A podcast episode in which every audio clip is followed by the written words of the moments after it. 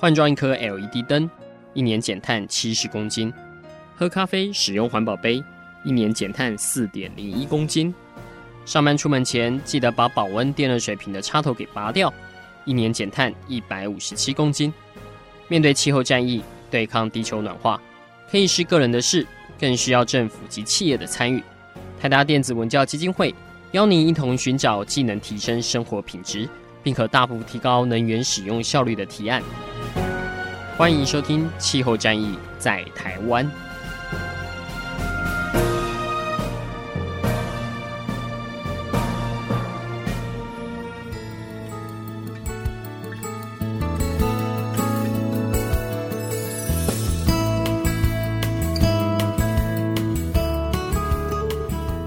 欢迎收听《气候战役在台湾》，我是主持人台达电子文教基金会的阿甘。在今天的节目当中，主持人还蛮多的，因为除了我之外，姿蓉其实也坐在我旁边。而且呢，我们请到了一位之前跟我们共同主持《气候战役在台湾》的宜帆也回来。宜帆去了哪里呢？他离开基金会之后呢，又回到了远见的怀抱。那现在是远见杂志编辑部的数位主编。但是他还是没有忘记在做数位主编的时候很关心环境的议题哦，还是一样的热血。所以他在这一次《远见》杂志的数位专题里面，《世界地球日》上面。专门针对一些环保的新世代找了许多的案例，那这些案例有些是我们熟悉的，那有些是透过他这一次特别在跟他们去做了一些采访之后，有发现更多一些动人的故事。所以在今天的节目当中，呃，虽然世界地球日过了，但我们还是可以透过远见的这个专题，呃，特别是数位专题，在纸本上是没有的，来跟宜帆了解一下到底哪些的案例是值得我们呃在收音机前面的年轻人可以做效法的啊、甚至是。可以一起来想想看，我们的梦到底可以做得多大。首先，我们是不是先欢迎一凡？哎、各位听众朋友，大家好，我是宜帆，我又回来了哈。啊，之前刚去跟那个萨诺斯去对战哈，啊，不是啦，要搭一下。这个礼拜最红的是应该是复仇者联盟要上映哈，那个跟大家开开玩笑这样子。那我之前那个在这个节目呃稍微贡献了两年多，要主持过一些节目啊。那今天。第一次回来是坐在这个对象哈，坐在来宾的位置上，这样感觉有点既熟悉又陌生这样子哦，这个也蛮好玩的。那因为我刚回到媒体嘛，那当然就是呃，其实媒体的所长就是从议题方面去导引我们的民众做思考。因为然后每年的这个四二二地球日，就向来就是各种的环境的宣传或者是品牌塑造都是在这个时候。那刚好这次我一回去发现，哎。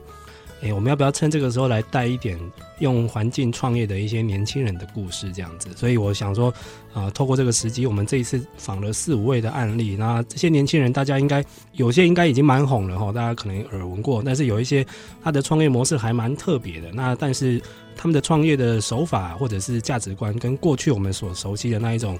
环保团体啦，或者是环境创业家，又有蛮大的差异的。所以想说，就一次用这个专题去把它写出来，这样子。是志荣，要不要也跟听众朋友打声招呼？各位听众，大家好，我是呃另外一位主持人志荣，很高兴今天大家呃跟大家在这边聊年轻人创业的话题。是，其实志荣之前也有接触过相关呃这些算是新创的年轻人的这些个案嘛。对，那你觉得你之前访问个案跟这次疑犯写的，呃，在其实现在在远见杂志的网络上应该都可以直接查得到。如果现在大家手边刚好有手机或电脑，你直接打一个呃环保新时代，应该可以查到很多有趣的案例。这种你觉得这个跟你之前接触的有哪些异同点？好，我先从就是公视最近有一部热播的影片，就是我们与恶的距离哦。嗯、那看完专题之后，其实我觉得我们要很感谢这些年轻人，因为他们拉近了我们与绿的距离哦。因为这次他们的呃创业的方向啊，跟提供的服务，其实都是直接跟我们的生活有相关的，而不太像以前你会觉得说哦，环保好像离我的生活比较遥远，或是说我感兴趣，但是我没有参与的管道哦。但是这些年轻人其实他们呃蛮多。多都有擅长，就是在呃网络通讯或是传播上面的专业。那透过他们的身体力行，其实可以让呃大部分其实让年轻人之前可能比较对这个话题比较陌生的，他会愿意来加入他们。是自从自从接班一凡之后，真的变得很会讲这样。这个节目的训练。好，一凡，大概你觉得在这一次你呃发掘的这些案例，其实有一些在呃我们还在基金会一起合作的时候，呃一些在社气流上面，其实我们有针对碳气时代。嗯、那有些是那个时候几个受访者可能比较忙，没有办法接受我们的访问。那有些是一样的。你觉得会有哪一些特别的案例是在这次里面写出来？你觉得会获得很多共鸣的？嗯。呃，我就就目前的结果，因为其实有时候就是市场就是最好的那测试嘛。嗯。目前我们这个网络专题哦，世界地球日，这个大家我们如果看到浏览量，目前我们有三个案例是把它有做特写的哈。反而目前浏览量最高的是，我觉得里面是比较没有知名度的，是四个还在台大念书的大男生哦。嗯哼。大男孩或者是我们说小男生，他们创立的一个公司叫做瓦特先生。嗯。从这个名词来看，就知道这瓦特先生应该就是跟用电有关系哦，因为他是用电的一个单位这样子。他们也想要做全台湾第一个再生能源的售电业者这样子。那我在猜，他们获得这么大回响的是因为第一个是大家觉得这个题材很新鲜，第二个是他们的这个跟我们以前传统的认知哦，你应该是先去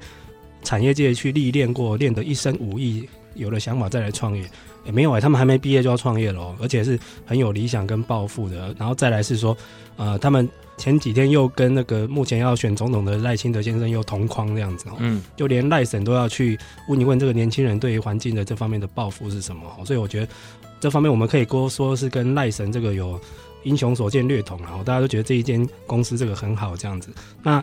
他们的模式其实就我们来看来也。如果从国外的一些演变看来，也没有很新，就是以后再生能源所创造的绿电应该在市场上自由买卖。嗯哼，他们想要做第一家这样的公司，嗯，就让之前不行吗？之前我们听到这些售电啊、短售这种不算自由买卖。对，因为还是要经过台电，因为之前台台湾就这几十年来哦，就一百多年来只有一家电力公司就是台电嘛，嗯嗯、哦，什么事都要经过它，然后基础建设都是它的，但是。呃，二零一七年那时候电业法修过了，所以已经现在法条是允许有第二家或第三家这种，而且是以再生能源创造的绿电为主的中盘商。嗯哼，所谓中盘商是电不是他发的，但是他可以去批来卖，然后等于当中游的这个串接者。然后这样子的话，主要是让消费者去缩短那个使用的距离，因为以前就是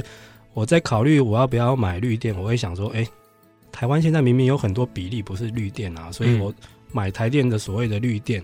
会不会又买到灰电或黑电之类的？嗯、对，但是以后的话，他们就可以保证先从再生能源发电业者那边收购绿电，收来之后再卖给用户。那这样子的角色，其实像在德国和欧洲那种先进国家已经非常非常多了。德国的话，可以买卖电力的大概有上千家大大小小的公司这样子。哦，只是说对照到台湾，台湾现在才慢慢走到第一步，而且他们有可能成为第一家。哦。呃，里面文中是有透露，他们有可能在五月会拿到执照哦，很快。那如果是到时候创造这个历史的第一，是由四个还没有步出校门的年轻人，我觉得，哎、欸，这个是一个蛮大的话题。而且，就算我们之前一直在研究这样的议题，我们也很，我们也很难想象说，哇，既然这样的事业不是由那种大电力公司，或者是外商，或者是环保团体，嗯，跳出来做，反而是由四个年轻人跳出来做，嗯，蛮有冲突性又有戏剧张力的，嗯。那时候有问过他们，比如说像因为像自动之前也有访问过像这种绿电合作社啊，这种大概是从 NGO 呃这观点出发的。那当然也有像台联社大，其实他也一直提倡就是、嗯、呃这样尽量以自发自用，然后以百分之百再生能源。他的这个出发点其实跟这两者会有冲突吗？还是他纯粹是觉得这是一个可预期将来会快速成长的 business，所以想要往这边、嗯、呃去投入？对，其实我也有问到这个哈，因为目前的确像绿色和平或者是主妇联盟这样的环保团体，他们已经在自己做了很多绿电，但是他们第一个就是通常他们是自己屋顶上做嘛，哦，所以是偏向自发自用，或者是说加入台电的这个趸购的这个系统，电发出来之后是给台电给买走这样子。但是呃，目前在台湾的话，这方面是蛮难普及的哈，因为第一个，除非你特别有热血。要去冲破很多行政的手续哈，因为像他们瓦特先生，其实在两三年前就想要做这样的事。他们那时候是去媒合一般住户跟太阳能厂商，希望大家在屋顶上装太阳能。嗯哼，很多屋主也认同，但是后来看到那个行政手续或者是屋顶要改建，嗯，那个就吓死了，就全部都吓跑了。然后太阳能厂商他也不是笨蛋，他也会看说，哇，我帮你这样子单独的一户才几十平的屋顶去盖这种小太阳能板，嗯，我、哦、那个施工很麻烦，而且不合算嘛。他们宁愿去找租舍啊，这种比较大面积的屋顶。他们最爱的就是大面积的，嗯，对。所以现在全台湾很多在抢抢那种什么农地，甚至于说像皮塘啊这种大面积的土地的，嗯嗯，不是没有原因，因为第一对厂商来说，这是第一步比较好做的生意，嗯，哦，那但是你就会觉得一个很吊诡的事情，那种大规模的绿电厂又不是。很环保，老实说，因为环保团体的主张有一个就是说能源自主，嗯，应该是以后我就自发自用，但自发自用那个又太诚意太高了，那个台湾目前还蛮难达到的，所以他们后来觉得说算了，不要让消费者去，不要去把房子拆掉，还要装那个太阳能，那个对他们来说太麻烦，而且对我们住在这种台北都会区的哈，很多人都住公寓啊，根本也没有屋顶啊，那个都是太遥远，所以倒不如直接我从平日的使用。电力我就来支持再生能源，所以势必要有除了台电以外第二家公司跳出来，嗯，所以他们现在想去承担这样的角色，嗯，所以你说这个是点阅率最高，跟他们的这个照片拍起来像是偶像团体。不知道有没有直接的关系、啊哦？对他们那个呃，这四个男生心机还蛮重。他们说那天有先协议好要怎么穿，或者他们有自己定一个 dress code。那我就那天就笑他们说，好像是来唱那个阿卡贝拉的。这个颜值相当的高。嗯，好，先让我们休息一下，稍待再回到节目当中，我们继续来跟怡凡也跟自动这边一起来聊一下，就是在远见这次所出的数位专题，我们看看阿宅可以如何来救地球。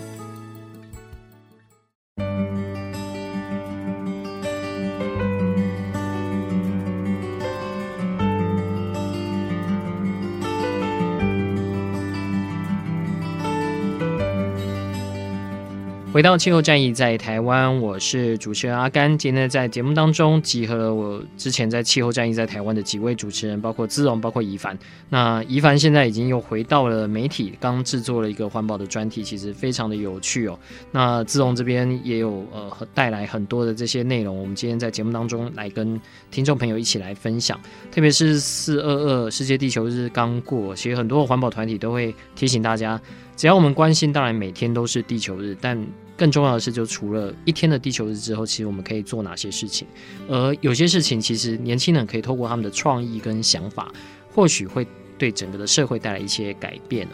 呃，这里来问问看姿蓉，就是刚刚呃一凡在上一段节目当中有提到，这个是以电为主，但现在大家提到环保的议题，其实废弃物一直是很大的一块啊，特别是像是塑胶啊，呃，像是这种只要是对海洋环境造成污染的，其实关注度就蛮高的。你自己碰到的这些 NGO 或者你采访这些对象里面，呃，你有没有觉得哪一些是比较？跟你十年前可能在 NGO 服务的时候啊，当然现在也是 NGO 啊。十年前在一般的 NGO 服务的时候，呃，看到的跟现在看到有什么样的不同？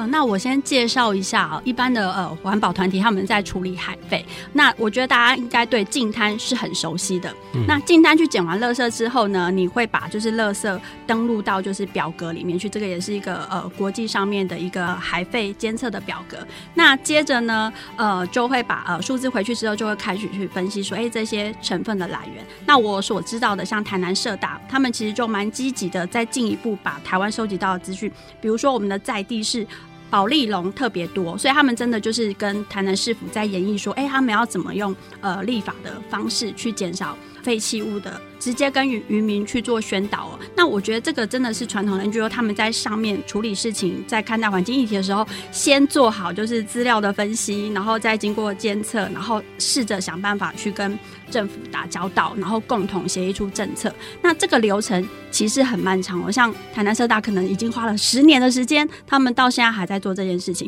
但是我在就是宜凡看到的呃采访的这个。海费的图鉴里面，我就觉得，哎、欸，其实它是很直接的，就是把这些海费的原件就是呈现在你面前。那我也有因为这样，就是回去垦丁的时候呢，特别带我先生去沙滩上面走一走，然后我们还捡了两个大浮球回家。嗯，那我先生非常的抗拒，因为那个浮球很大，必须要在轿车后座用那个呃我们的那个袋子把它绑起来，才不会。滚来滚去，那我现在其实是非常抗拒的，但我就说服他说，如果我们没有把这个塑胶的浮球捡回去的话，它可能就是在海里面就是一直这样子被打散，对，最后会变成我们喜欢吃的生鱼片里面的那个塑胶微粒。对，因为这个案例其实当去年我们在跟那个台达基金会在跟社气流合作的碳气时代有写到，嗯，那我们这次其实那个时候我们的受访者黄之阳他就有透露说，他们想要做一个。很跳痛的海废图鉴这样子，嗯哼，这图鉴大家可能以为，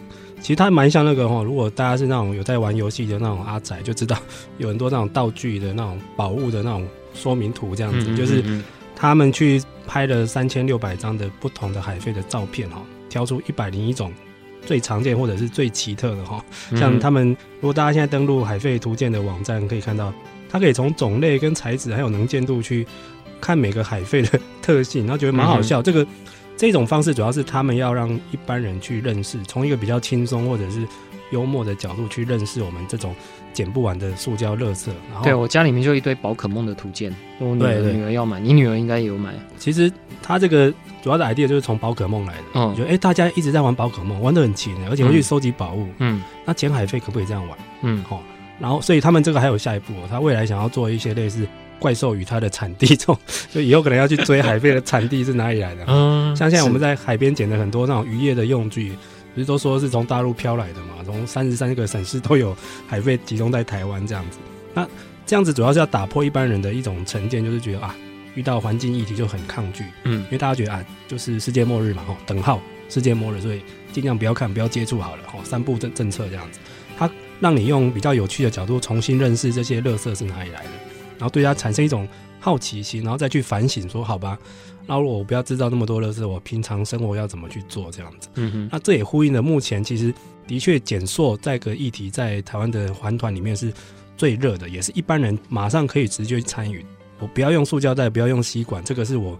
待会录完音马上可以做的事。嗯。比起其他那种很沉重的，像气候变迁或能源转型这种一般人比较无力的，的确是可以去发挥的这样子。嗯、那从这个案例，我们也看到年轻人的创意，他们这样子的手法哈，用比较戏谑，然后带一点设计感，但是又带一点嘲笑的手法，的确跟很多比较旧一辈的环团是很不一样的。他们可能不去找那种，不一定会做街头的冲撞或抗议，或者是进入政府的殿堂去做政策的塑造这样，但他们在呼唤一般人的这种注意力跟这个传播的。分享的上面，这方面的确是有他们的长处。嗯，不过海飞这个议题，呃，我们私下在看哦，因为其实越来越多人关注之后，它变成是一个嗯，有机会可以养活自己的这样的议题，就是带着呃，比如说有些公司他会跟员工一起去清这些废弃物啊，嗯、那甚至很多 HR 会做这方面的一些团体协力。这种你是不是有接触过？有一些公司他们其实就是。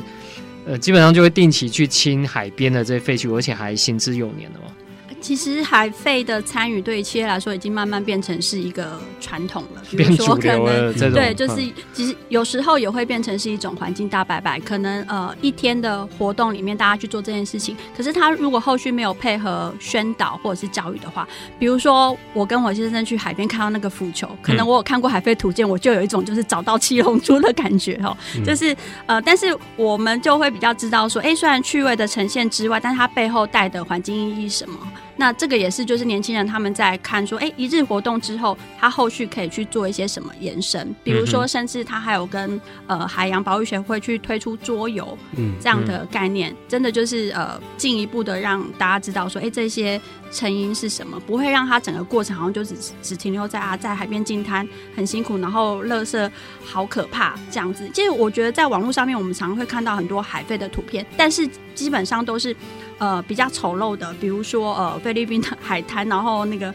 海废的垃圾一直来，然后小朋友怎么捡都捡不完。嗯、那只要一提到海废，你可能就会一直心里面一直就是停留在哇，就是现在海费的问题非常的严重了，你反而没有就是会很想要就是很积极的去解决它，因为你会觉得哇已经很严重了，干脆就让它病入膏肓好了。对，那其实我觉得这样子的用意主要是也是带动反省，因为像。呃，黄志阳他有说，他们本身这个 Rethink 这个协会也帮企业办了很多场净滩，尤其最近这个世界地球日跟夏季就是这种环保活动的大旺季哦，嗯、所以他们应该最近都是忙着不可开交了，忙着接案子。对，这方面的要求很多，但是通常大家你去身体力行去净两个钟头的滩，老实说那个是一个蛮苦蛮累的工作，是，是。那时候就会一直让你反省说，哇哩咧这么多到底从哪里来的？嗯，所以那个是一个用苦让你去产生反省的一个动作。但是现在，如果是把它做成有趣化，就会带动另一种反应，就是说，呃，你会去从上游去去追溯，嗯嗯，比如说好了，《海废图鉴》或者是《怪兽与它的产地》这游戏做出来，你到时候知道说，哎、欸，那它上游的最源头是哪里来的？你会去追哦，海废是哪里来的？那像他们里面哦，那一百零一个被列入《海废图鉴》的宝物，有一个是打火机，嗯，那打火机不是因为说这个乐色的形态很特别，是因为它是从一只。信天翁的肚子里面找出来。的，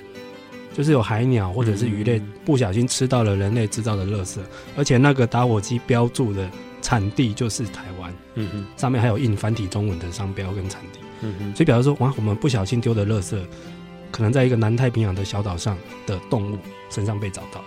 所以这样一连串就可以把你去带动那个比较深度的去思考这样子。那不过之前也的确是我们在笑说说这种海飞这个议题。现在是一个永续的活动，因为永远捡不完哦。你这个月去捡了，下个月海浪又冲过来，又来了，所以代表说，其实净滩这个活动虽然说办得轰轰烈烈，或者是感觉景象很很热闹，但是其实有它的局限在。所以我觉得他们是黄志阳，他们想要带动的是更深层，说那好，我如果今天除了我呼应这样的运动之外，我怎么样从上游我去反省，嗯，要怎么去解决它这样子。其实我们这些报道里面都有带一个。快问快答的影音哈，我们就有问到说，如果你有超能力，你想做些什么事哈？他本来直觉就说，我要像萨诺斯一样哈，左手这个无限手套这样一甩手指，嗯，马上就人口或者是海费就消失一半这样子。但他觉得也不能这么断定，因为一定这样子又有他的后遗症，嗯嗯，所以又不能用这么激烈或者是很阿宅的手法去解决它，就变成说，其实他本身也有在思考说，他们虽然被归类为是在海费议题是一个蛮。领导型的一个单位，但是他们也在反省说，这样子的做法到底能不能解决真正的问题？好，谢谢宜凡跟志荣的分享。我想海飞的这种东西是越来越多人关注，但我们也在思考，到底做了这件事情之后，它最终影响的一个目的性。因为你真的要一次把它清完，我们有看到国外一些案例，有之前也号称说可以，呃，用一个什么样的科技把它全部冲完，但后来还是失败。所以这。某一程度还是要回到呃原始啊，就是在制造上 reduce 还是最主要的一个可行的一个方法。再让我们休息一下，稍待再回到气候战役在台湾，我们继续跟宜凡来讨论一下，还有哪些阿宅可以做的环保的事情。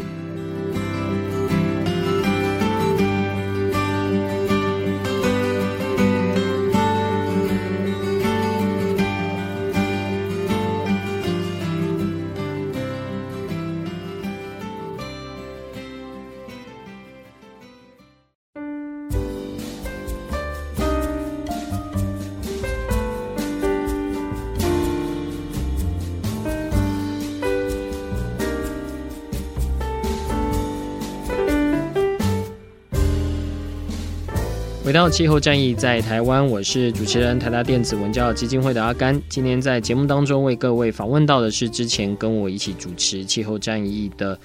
高一凡，他现在回到远见杂志担任了数位主编，刚推出了一个世界地球日的专题，就提到环保阿宅这些年轻人如何透过创业，那一方面也可以有收入，一方面也可以救地球。那我这个节目的现在另外一位共同主持人志荣也在我们录音间里面一起来跟宜凡做一些交流。我们这一段呢，来跟大家讨论的就跟节能比较有关哦，这也是基金会主要关注在能源效率这一块。我们一直想，呃，是不是有一些什么样的方式，除了呃。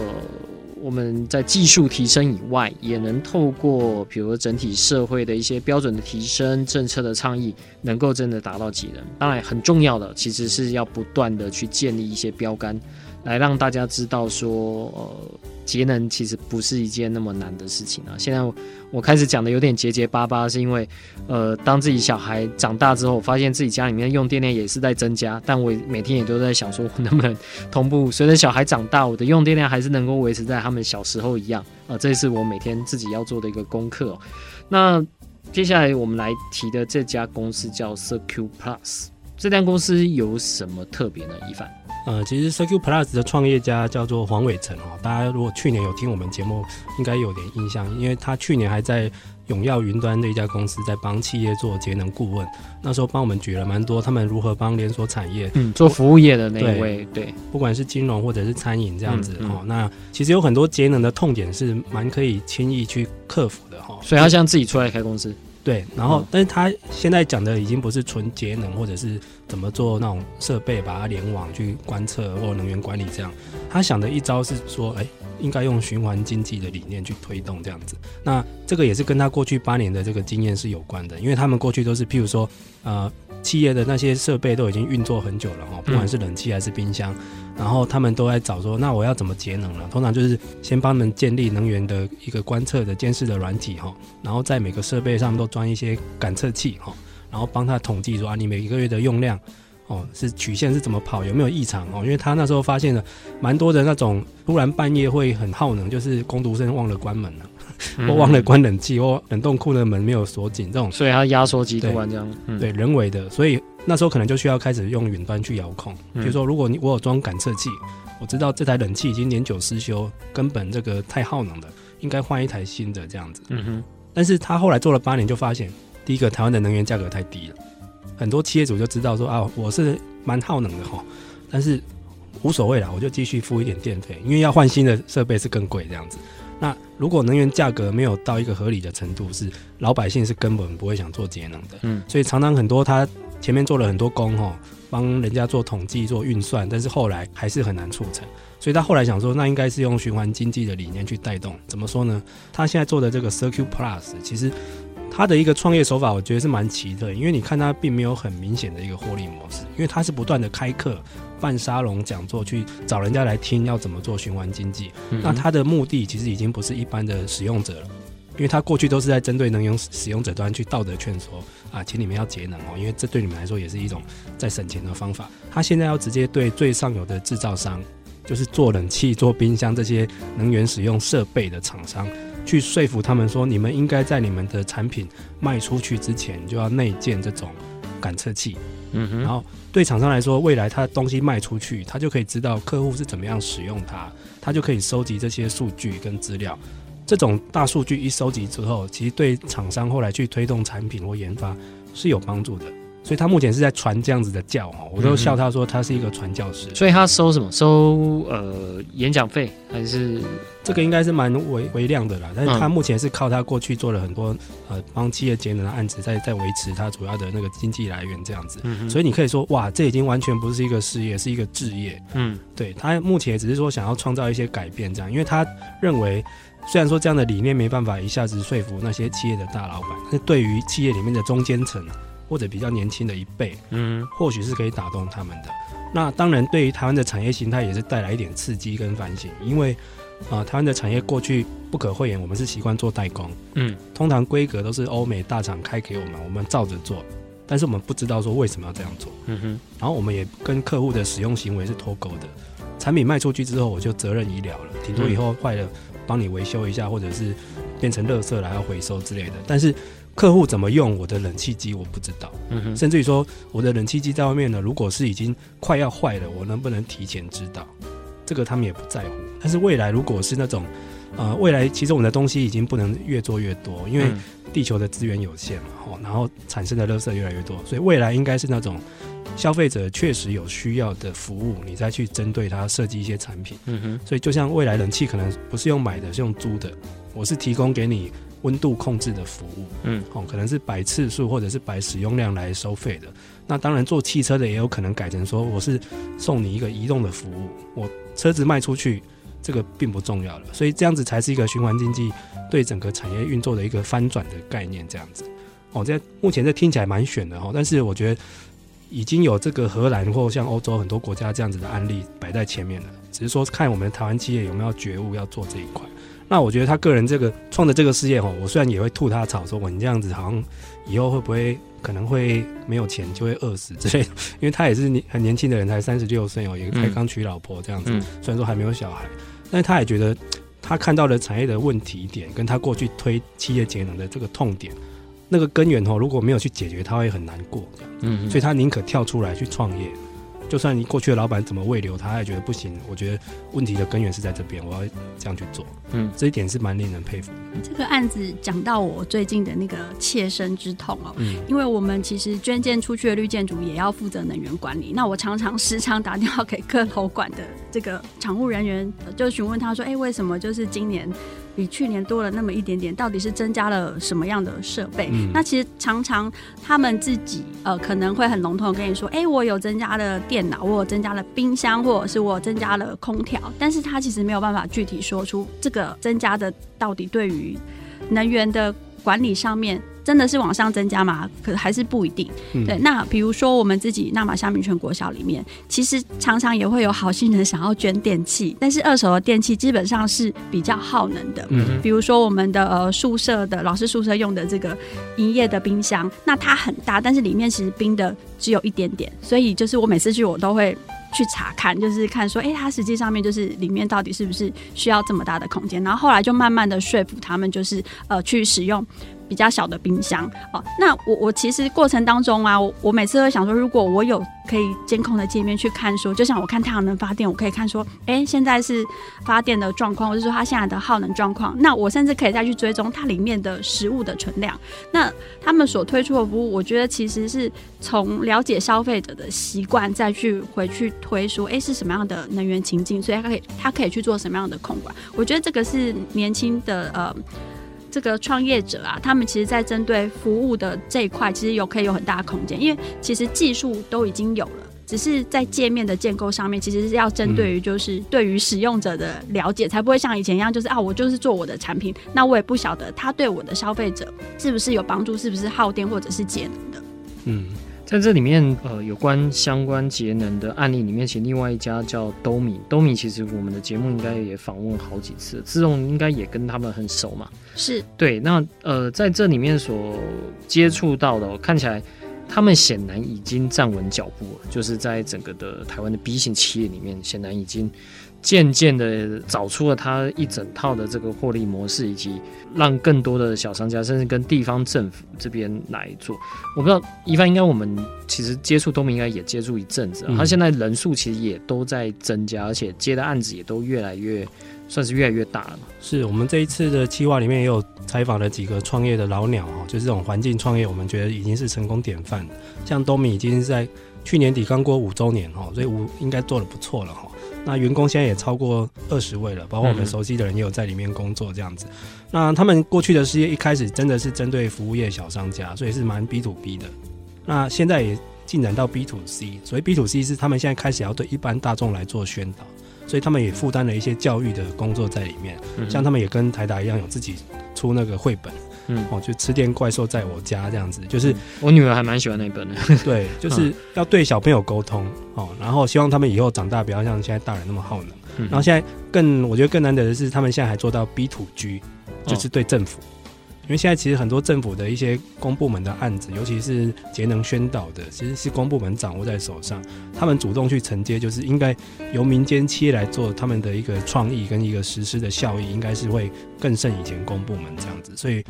这次的五周年，我们也觉得说，其实环境创业这个氛围跟五周年比起来，也的确是改变蛮多的。嗯、现在有更多的心血投入，那大家的用的手法又更不一样。嗯，我也相信一帆写的这些青年的案例，有可能再过几年，说不定呃已经变中年，然后又会有一些新的呃这种创业模式进来，这应该是会越滚越多啦，因为我们相信这中间一定是有很多的机会。不过一帆在写的这些案例里面，最知名的。恐怕是下一段我们要分享的这个台客剧场哦。这可能很多呃听众朋友在网络上在 YouTube 都都有看过这样的一个内容。不过先让我们休息一下，稍待再回到气候战役在台湾，我们继续来跟一凡来谈谈，呃，包括像台客剧场这样的案例，可以带给我们哪些创业呃又身兼节能以及绿能这样的一个可能性。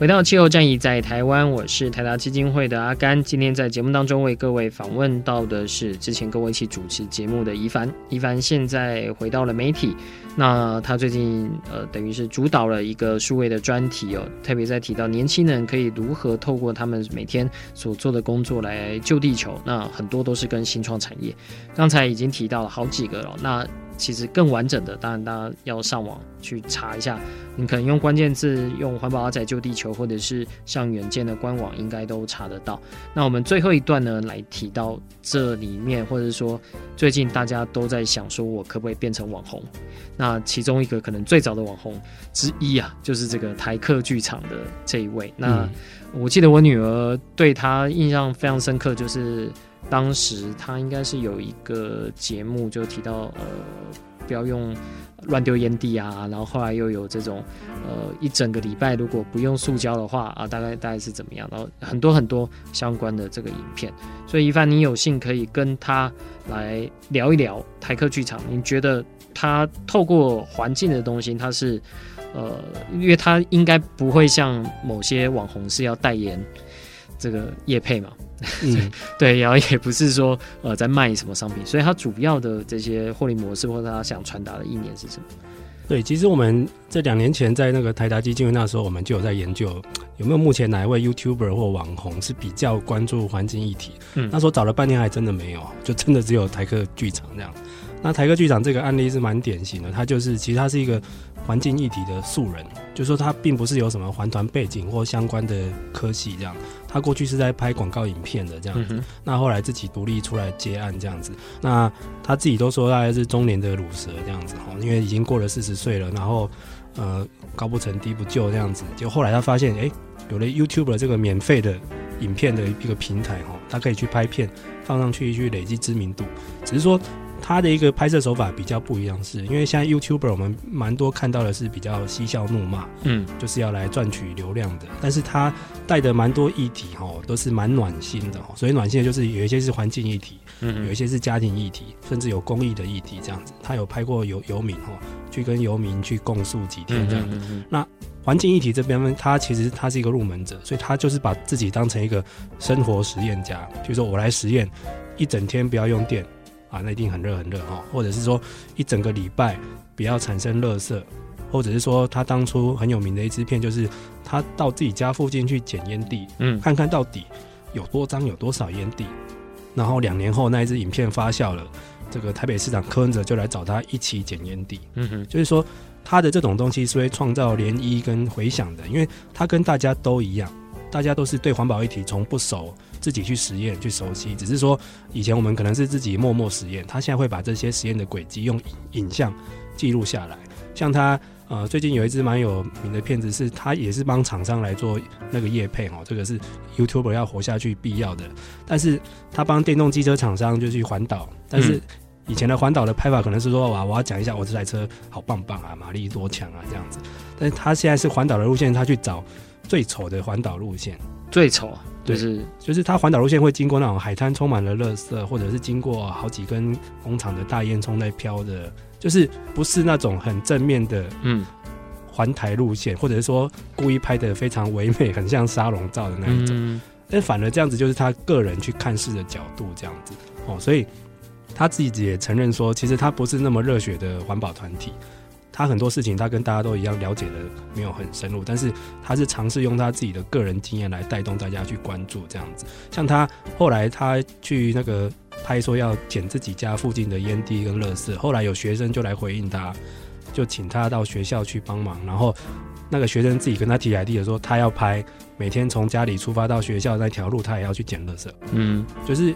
他跟 user 之间，它是可以引发 user 去互动的，这一点我觉得是很了不起，而且是这样子是比较正向的互动，不是说现在大家来比搞怪，嗯，嗯，哦，我们拍要每天拍一些很抖音啊，抖音离经叛道，或者是就那边跳来跳去的影片这样子，但是笑完之后也不晓得意义在哪里这样子，嗯、所以它这个是比较有意义又正向的，所以我觉得蛮特别的。但是你要看它的一个绩效，其实我觉得也蛮高的。他现在拍的两百多支片，大概。累积的点阅量是接近五千万次，所以其实平均每一次都有二十万次，就很稳定，又是很正能量的。我觉得这样的网红，我们反而是要珍惜他。然后他今年刚过去的世界地球日，他是带其他网红一起去进习，嗯嗯，就是他也知道说，其实大家真的现在都在看网红，嗯，希望透过他自己当一个平台，把其他网红带进来，一起关注环境议题。嗯哼，这种是不是也有一些环保团体现在也都会开始重视这种影片的力量？那过去可能这个都要委托其他人一起拍，但现在其实越来越多人是因为现在人手一机嘛，其实你就可以用这种影像传播的这个方式，但好像很少人会跟台客剧场一样这么成功嘛。这个部分其实对于传统的环保团体来说，就是传播的方式正在学习当中。比如说以前的环境志工呢，可能招募的就是呃比较是呃研究类型或者做自然观察，但是现在开始也会呃训练，就是呃比如说影像剪辑的技巧啊，去帮就是志工去做这件事情，甚至去呃额外去聘请，就是呃在制作影像上面有。专业的导播或者什么直接进来任职，像地球公民基金会，他们有很多精彩的环境议题的专题。基本上现在也都会用影像的方式去传递，甚至自导自演哦。那我要回到台科剧场来，我觉得它有一个很特别的地方，是它跟其他网红不一样。因为其他网红就是要看起来帅帅的、美美的、酷酷的，他不是，他就是呃拿起自拍棒，但是你会觉得像帅的啊，你觉得？你会觉得他像邻居，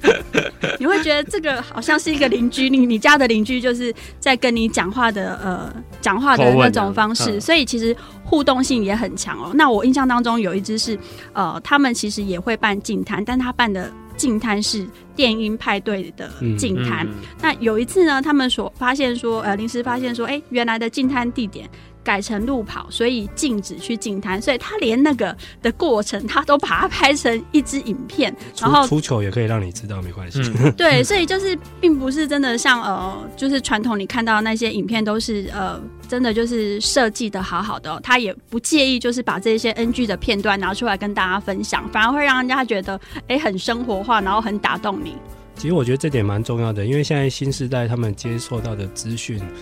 必须是要很真诚的，没有被设计或者是包装过的。嗯、这个是因为有时候如果你没有做好，就会变成反向的宣传。嗯、如果人家知道你这个是套招的或怎么样，嗯、反而不会引起人家的信任。那台客剧场为什么会自己变主角？这个也蛮有趣的哈。他本来当初自己拍的前几支片，因为他是导演，其实他的背景是导演这样子，那摄影也是他的专业哈。嗯，所以一开始他也是正规的，拍的很像广告片，找专业的演员，还要找编剧，还要找制片这样子。嗯嗯。那后来拍到一半，他的制片就跑掉了，就没有工作，所以没有没有人可以用，嗯，所以只好镜头转向拍自己，嗯嗯，所以他是被迫自己当主角，哎、欸，想不到网友也蛮喜欢的，因为大家如果看他的片子哦，其实他是因为他在美国念书很久，所以讲话其实蛮像 LA Boys，就那种带有腔调的中文这样子。我现在讲 LA Boys 只能透露到我的年龄层了。就是很像王力宏那种讲话方法啦，就是有点像是 A B C 的那种腔调。嗯哼，然后他所以他中文不是太溜哦，然后很多遣词用句也不太一样，但他就是表现的蛮真诚，就觉得哎、欸，这个也蛮他自己也不是很懂背后为什么，或者是说哎。欸那应该大家一起来想想要怎么办。嗯，哦，他并不是用一种类似教条式的，就觉得不是在传道。对，我看到这个问题，我建议要怎么做？哈，政府这个首长要出来面对，就不是这种口吻的。那反而这样子的话，大家接受度很高。嗯哼。所以在这些的案例里面哦，呃，台科技厂算是现在里面知名度最高的。那有没有哪些的案例是你采访之后后来没有放在这里面？你觉得未来现在可能还不成气候，但未来可能会大名大放的？呃，有一家那个，我们这次有采访一家民宿哈，在南投集集哈，这个我我们也是这次研究专业才发现哇，嗯，他是台湾第一家拿到 GSTC 这个永续饭店认证的的业者哦，在台湾哈，那在南投叫两脚诗集，嗯哼，那我们刚刚说都说年轻人会为了一些理念去做事哈，其实这位主人公他叫高志豪，他本来是在中学当老师，这种过去我们会觉得哎。欸你已经这个师大毕业，然后去当稳定的公务员或教职，这已经是人生的终点了嘛？嗯哼，应该就不要动了。但他后来觉得，去开民宿可以跟他关心的环境议题可以去做结合，因为其实民宿的体验感很重要，而且民宿是像一个家，嗯，所以民宿让每个客人住进来就是一个环境教育的一个场合，所以他反而后来觉得，哎，不行，我不要当老师，我要来开民宿。那其实他想要传达的理念就是很乡土的那种社区营造，或者是呃敬天爱人啊，要习物啊，去爱地球。那大家常常听到环环保民宿或饭店，就会知道，啊、呃，你是不是用很多高科技的节能设备？嗯嗯。其实他最花功夫的是在食物这边，他早餐自己做哦，老板自己下手做，所以绝对是手做，然后又要产生厨余不能太多，然后又要跟客人教育说，他希望我跟你讲这个。民宿的这些早餐的食材是从哪里来？是从附近的小农。嗯，所以有我们自己有机会也可以去做那种。所以都一定要听完就是了，就压力会不会很大？住进去。但是我觉得这就是现在年轻人他们很想做的事。他不是说我去投资出钱盖了一个漂亮的民宿，然后我自己就不管。是，他自己也要住在里面，而且他有要他传达的事情。嗯哼。OK，好，呃，刚才一凡讲的这些案例哦，其实像呃上到就刚刚有跟大家提到，你用关键字去查环保阿宅如何救地球，或是直接上远见的首页，应该都查得到。所以呃，一凡，您接下来还会有许多跟环境相关的数位专题，呃，会在您经营的这些频道上面来去做播送吗？诶、有的，我可以尽我的能力哦，因为其实现在。不瞒各位说，其实这种环境类相关的议题，在网络上的点阅率是不高的哈。嗯，就是要让它冲高也蛮难的，因为就是有我们刚刚前面讲的问题。嗯哼，就一般人看到啊，又是环保类的倡议，算了，我不想看。嗯哼，所以如何把它做的比较平易近人，但是又有可以有觉得有大家有吸收到一些新的知识。这一点蛮重要的。那今年我也想尝试再做几个，像接下来今年进入夏天了哈，这个今年夏天感觉会很热哈，嗯，才四月用电量就飙高，所以未来这个夏季这个节能，甚至于说进入年底这个大选要来了，到时候一定。跟相关的很多，不管是能源转型或者是相关的环境议题，一定又会被关注。那这个时候，我也希望到时候可以做一点贡献，这样子。嗯哼，好，今天非常谢谢宜帆，也非常谢谢姿蓉，我们一起在节目里面来跟大家介绍年轻人可以透过什么样的创意来为地球做一些贡献。谢谢，好，谢谢各位，谢谢各位。